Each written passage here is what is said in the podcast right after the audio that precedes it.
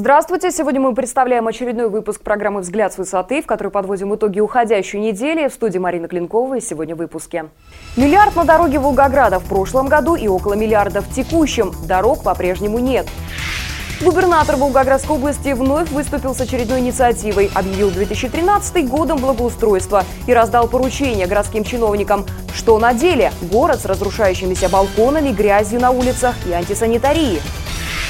Миллиардные долги за энергоресурсы. Город заложил здания мэрии, гордумы и других муниципальных зданий под кредит. Кадровая чехарда в правительстве региона. Губернатор Баженов по-прежнему не желает прислушиваться к рекомендациям Кремля. Губернатор Волгоградской области объявил 2013 годом благоустройства. Выступая с очередной инициативой, он раздал поручение городским чиновникам в кратчайшие сроки разработать типовые эскизы благоустройства для всех территорий, закрепленных за предприятиями и учреждениями, озеленить, мусор убрать, привести в порядок городские улицы и тротуары, заняться освещением – Сами городские чиновники заверяют, Волгоград приобретет эстетический облик. Но, скорее всего, это только мечты, которые власти рисуют себе, как Остап Бендер Нью-Васики. Что на деле? Город с разрушающимися балконами, неубранными улицами, грудами мусора во всех районах Волгограда, в том числе и в центре, с разбитыми вдрызг дорогами. Наши дороги вообще отдельная тема, о которой говорят даже дети. В феврале, когда растаял первый снег, а с ним и дороги города, ГИБДД Волгограда потребовала от мэрии закрыть аварийные участки. Надо сказать, что за всю историю Царицына, Сталинграда, Волгограда таких заявлений никогда не поступало. И для волгоградцев стало очевидным очевидное – в городе дорожный коллапс. Езда по нашим так называемым магистралям, как говорят и полицейские, и водители, это скачки с препятствиями. Передвигаться по ним не просто невозможно, но и крайне опасно. В черный список попали третья продольная магистраль, улицы 64-й армии, Кирова, Хорошева, Землячки, Ангарская. Надо сказать, что на улицу 64-й армии в Кировском районе буквально прошлой осенью дорожники положили новый асфальт. Но с наступлением первой оттепели от него ничего не осталось. Мы имеем много э, автомобильных дорог в Волгограде, которые не отвечают требованиям э, стандарта. В конце концов мы решили прибегнуть вот э, к такой мере воздействия, как направление представления в администрацию о том, что необходимо эти дороги закрыть. Вот. В соответствии с федеральным законодательством администрация обязана выполнять предписания и представления ГИБДД. Мы послали два таких предписания, направили в администрацию. Федеральным законодательством администрация обязана выполнять предписания и представления ГИБДД. В первую очередь их надо отремонтировать и при невозможности этого уже закрыть для того, чтобы обеспечить жизнь и здоровье граждан. В феврале нынешнего года чиновники мэрии заявляли о ямочном ремонте третьей продольной магистрали, улиц Череповецкой и Ангарской, а также проспекте Университетском. Однако и сегодня ситуация здесь остается катастрофической. 90% дорог Волгограда опасны для движения, заявляет волгоградцам и гостям города начальник ГИБДД по Волгоградской области Виктор Григоров. Только за первые два месяца 2013 года в Волгоградской области произошло 96 ДТП по причине неудовлетворительного состояния дорог, в которых 22 человека погибли и 124 пострадали. Что говорить о разметке, освещении, дорожных знаках, которые просто отсутствуют. Само ГИБДД только за январь-февраль этого года подало 12 исков в суд о понуждении органов исполнительной власти и дорожно-эксплуатационных организаций по обеспечению безопасности дорожного движения. Но толку мало. На предписание ГИБДД город администрации администрация не реагирует. Да и зачем реагировать, если должностные лица будут оштрафованы аж на 2000 рублей? Так что проще заплатить штраф, чем ремонтировать улицы. А чего стоит ямочный ремонт, который почему-то так любят чиновники? Буквально в феврале, накануне приезда президента Владимира Путина в Волгоград на 70-летие Сталинградской победы, чиновники взялись за ремонт железнодорожного моста, по которому должен был проехать глава страны, причем по особым технологиям. В чем заключался секрет инноваций, так и осталось невыясненным, но заплатки на дорожном полотне утаптывались даже ногами. Потом отчитались, что, мол, с ямами успешно справились. Что же сегодня?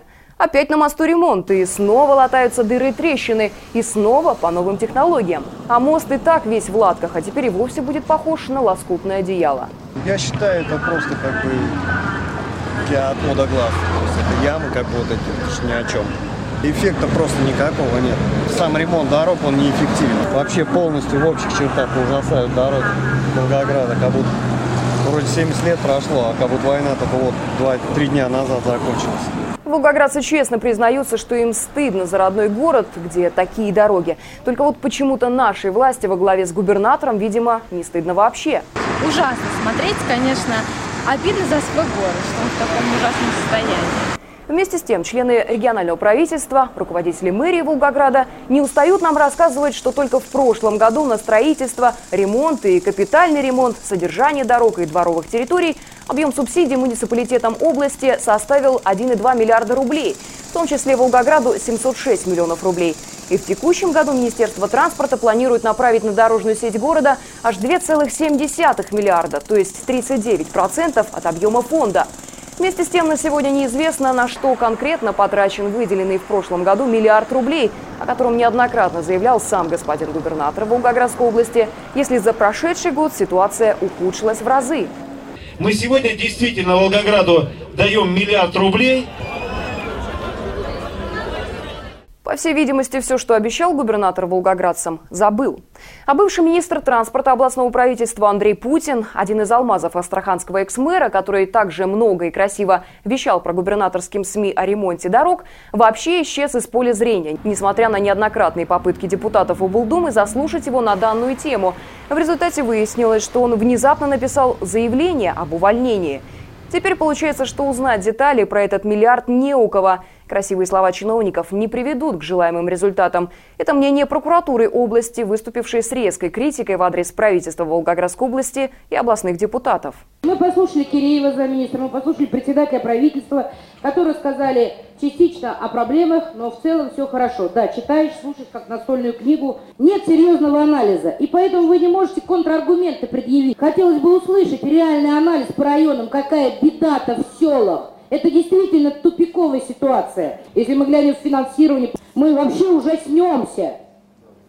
Во сколько раз, это страшные цифры, были сокращено в 2012 году, и в 2013 сумма на уровне 2012 года.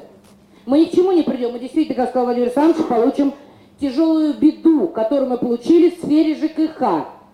Вот здесь та же самая ситуация. И сегодня красивые слова Министерства профильного – они не приведут ни к каким желаемым результатам. О какой готовности города к весне вообще можно вести речь? Месячник по благоустройству Волгограда начался 25 марта, рапортует мэрия. Соответствующее распоряжение подписал исполняющий обязанности сити-менеджера Волгограда Владимир Собакарь. Но, кажется, этим распоряжением лишь бумагу перевели. Прямо под носом администрации Краснооктябрьского района образовалась настоящая свалка. И, кажется, этой свалке не меньше года. И месячник по благоустройству здесь совсем ни при чем. Ходим каждый день два года в садик. Постоянно мусор, постоянно бутылки, постоянно спотыкаемся, прям можно сказать, каждый день ходим. А ему зачем что надо? Им вообще ничего не надо, мне кажется. Я вообще не знаю, зачем эта администрация нужна. Съемочная группа высоты 102 выезжала в центральный Краснооктябрьский район Волгограда и создалось впечатление, как в той народной поговорке «Мамай прошел». Кругом грязь, свалки мусора, антисанитария. Совсем нелепо на этом фоне выглядит утверждение о комфортном проживании волгоградцев, как выражается губернатор.